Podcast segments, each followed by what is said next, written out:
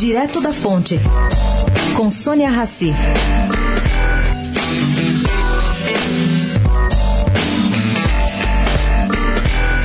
A quem pedia a Jair Bolsonaro que procurasse governar com os políticos deve ter agradado a decisão do presidente divulgada no Diário Oficial da União ontem. Ele nomeou nove vice-líderes do governo no Congresso e eles pertencem a oito partidos. E todos eles são originários de cinco estados e também do Distrito Federal. Fernando Abruzzo, cientista político, acredita que Bolsonaro parece dar-se conta aos poucos de que tem que fortalecer sua base parlamentar e aproximar-se do Congresso para aprovar reformas.